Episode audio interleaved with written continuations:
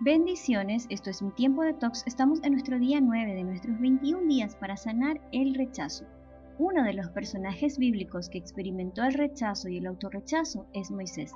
Hechos 7, 20 al 29 nos dice, En esos días nació Moisés, un hermoso niño a los ojos de Dios. Sus padres lo cuidaron en casa durante tres meses. Cuando tuvieron que abandonarlo, la hija de Faraón lo adoptó y crió como su propio hijo. A Moisés le enseñaron toda la sabiduría de los egipcios y era poderoso tanto en palabras como en acciones. Cierto día, cuando Moisés tenía 40 años, decidió visitar a sus parientes, el pueblo de Israel. Vio que un egipcio maltrataba a un israelita, entonces Moisés salió en defensa del hombre y mató al egipcio para vengarlo. Moisés supuso que sus compatriotas israelitas se darían cuenta que Dios lo había enviado para rescatarlos, pero no fue así. Al día siguiente los visitó de nuevo y vio que dos hombres de Israel estaban peleando. Trató de ser un pacificador y les dijo, Señores, ustedes son hermanos, ¿por qué se están peleando? Pero el hombre que era culpable empujó a Moisés. ¿Quién te puso como gobernante y juez sobre nosotros? le preguntó. ¿Me vas a matar como mataste ayer al egipcio? Cuando Moisés oyó eso, huyó del país y vivió como extranjero en la tierra de Madián.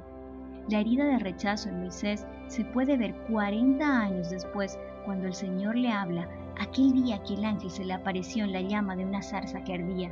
Detrás de cada excusa se encontraba el dolor del rechazo y el temor de revivir el rechazo de hace 40 años atrás. ¿Qué les digo? ¿Qué hago si no me creen?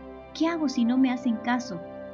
El quién soy yo de Moisés reflejaba el recuerdo de aquel quien te puso como gobernante y juez que había escuchado, y aquel hombre que Hechos 7 describe como poderoso en palabras, se encontraba diciendo, nunca he sido de fácil palabra, soy lento y aburrido cuando hablo, por favor, envía a otro.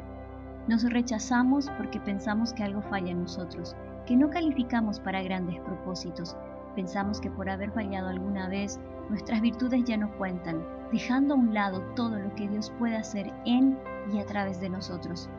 Tal vez la imagen que pudo haber proyectado Moisés fue la de un cobarde, asesino y fugitivo, pero la imagen que Dios vio en él fue la de un hombre manso, humilde y libertador de su pueblo. Así que Dios envió de vuelta al mismo hombre que su pueblo había rechazado. Vayamos a una pausa para respirar. Escribe en un papel las palabras de rechazo y autorrechazo que vienen a tu memoria y en oración renuncia a ellas Mientras rompes el papel, declara las virtudes que Dios depositó en ti.